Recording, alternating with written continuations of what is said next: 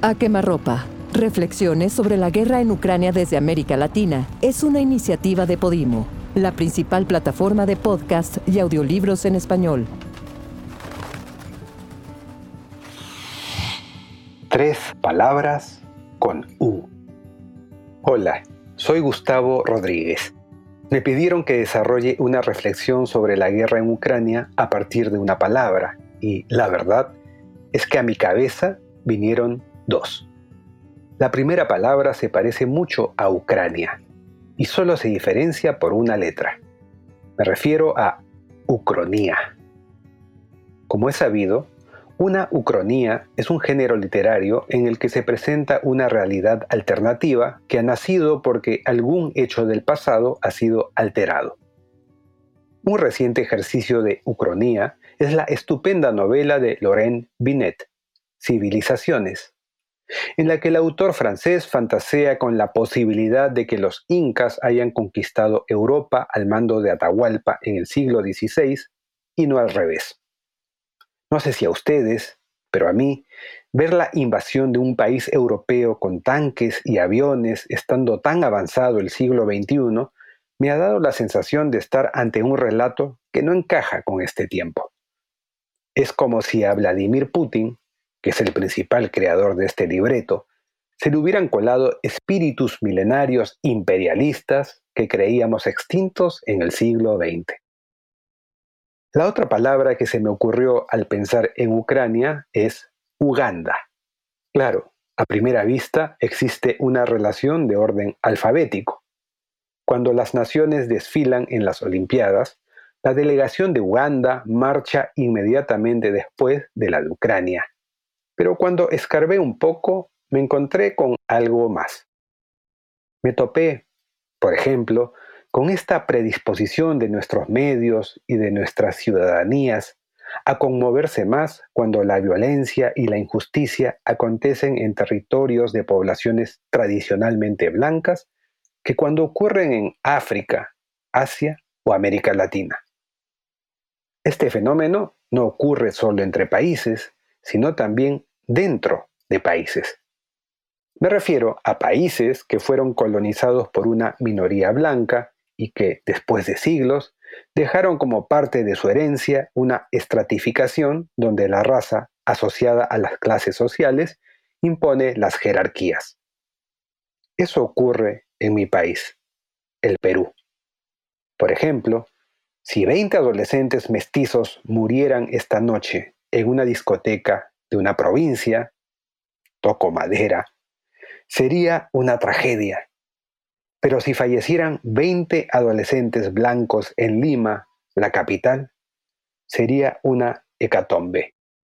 De aquí parte otra asociación. Las últimas noticias de la invasión rusa a Ucrania me hacen pensar que la única manera de acercarnos auténticamente al sufrimiento de prójimos lejanos es a través de nuestra propia cotidianidad y me perdonarán si vuelvo a usar como ejemplo algo que ocurrió en mi país.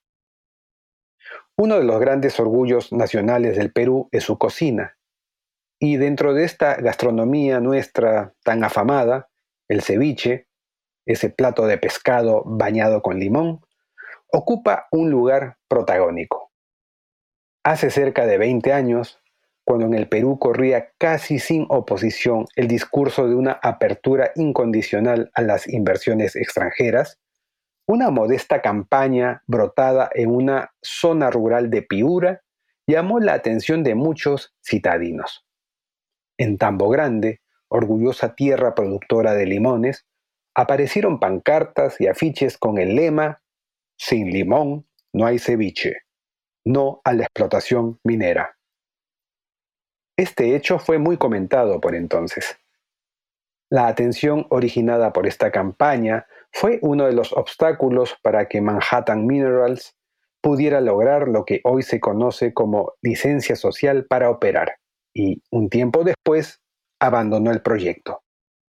Es interesante observar que en un país centralista como pocos, donde los limeños tienden a ignorar los dramas que ocurren a 100 kilómetros de sus trayectos, aquella vez los capitalinos le prestaran especial atención a las protestas de unos agricultores anónimos y lejanos. El enlace con la cotidianidad, por supuesto, fue la clave. Si la encomiada gran minería, que según los capitanes de la empresa privada aseguraba un desarrollo sin bemoles, se interponía entre mi ceviche y mi cerveza, quizá podía considerar dejar de defenderla por esta vez. La sabiduría popular tiende a empaquetar de manera sencilla las creencias universales. Ojos que no ven, corazón que no siente, podría ser el epígrafe de una tesis sobre la campaña que he mencionado, y también de las recientes sanciones económicas de Occidente a Rusia por la invasión a Ucrania.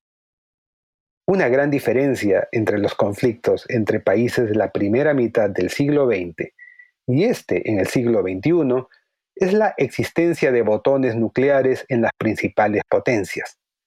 Cuando la desaparición masiva entra en juego, los tanques y aviones calientan motores en neutro.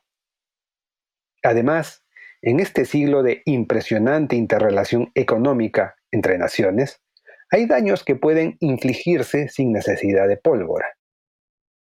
Es sabido que la camarilla de oligarcas rusos que rodea a Putin se ha convertido en uno de los blancos de la comunidad internacional que apoya la soberanía de Ucrania. El hecho de que la Sociedad para la Intercomunicación Bancaria haya decidido apartar a los bancos rusos del acceso al sistema SWIFT de transferencias internacionales es una demostración de ello. No menos singular que la decisión de Suiza de congelar los activos de los oligarcas, empresas y bancos rusos, aunque sin comprometerse a la apertura del secreto bancario. O la mediática sanción en Reino Unido a Roman Abramovich, propietario del Chelsea Football Club.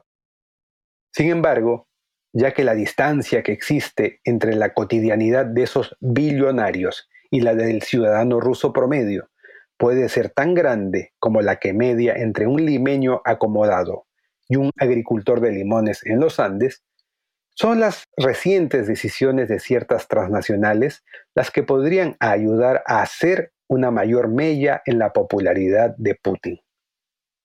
¿Qué se sentirá en el millón de hogares rusos suscritos a Netflix al saber que no pueden seguir accediendo a la serie que los tenía enganchados? ¿Qué sentirán los jóvenes que habían hecho de Starbucks parte de su rutina? ¿Y los adictos a McDonald's y a la Coca-Cola? ¿Los que compraban por Amazon? ¿Quienes pagaban con Visa o Mastercard? ¿Los que se dividían entre Microsoft y Apple? ¿Cómo tomarán los rusos que su selección de fútbol no sea parte del Mundial y perderse esa emoción que podría haber inundado sus casas? ¿No es una gota más en el proceso de sentir que tu país se va convirtiendo en un paria? Y aunque no es oficial que el servicio haya sido cancelado por decisión corporativa, ¿cómo tomarán los usuarios de Pornhub el hecho de que su interés más íntimo se vea afectado por una guerra que ocurre a miles de kilómetros de su papel higiénico? Lo que no te afecta no te moviliza. Uno puede tener sentimientos pacifistas y aún así tolerar una guerra lejana mientras el día a día nos va absorbiendo. Es el consistente minado de los beneficios y placeres que dábamos por hechos los que pueden llevar a una acción. La propaganda oficial en Rusia, sin embargo, no es para minimizar.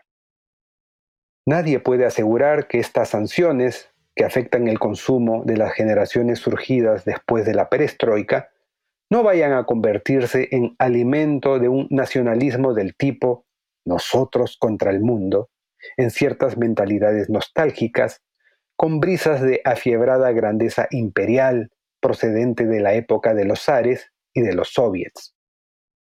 Toda guerra se pelea en frentes que exceden al de las armas, y mi versión prudente exige esperar algún tiempo para saber hasta qué punto esta sombra sobre las rutinas cotidianas de los rusos incidirá en la popularidad de un ególatra que no ha sabido adecuar su ambición a los nuevos códigos internacionales. Mi yo vehemente, sin embargo, se atreve a vaticinar que serán los rusos más jóvenes, esas mentes que crecieron en un mundo interconectado que era impensable para sus padres, los que acentuarán esa máxima geopolítica que indica que a mayor interdependencia entre los países, menos posibilidades habrá de una guerra. A quemarropa. Reflexiones sobre la guerra en Ucrania desde América Latina es una iniciativa de Podimo, la principal plataforma de podcast y audiolibros en español.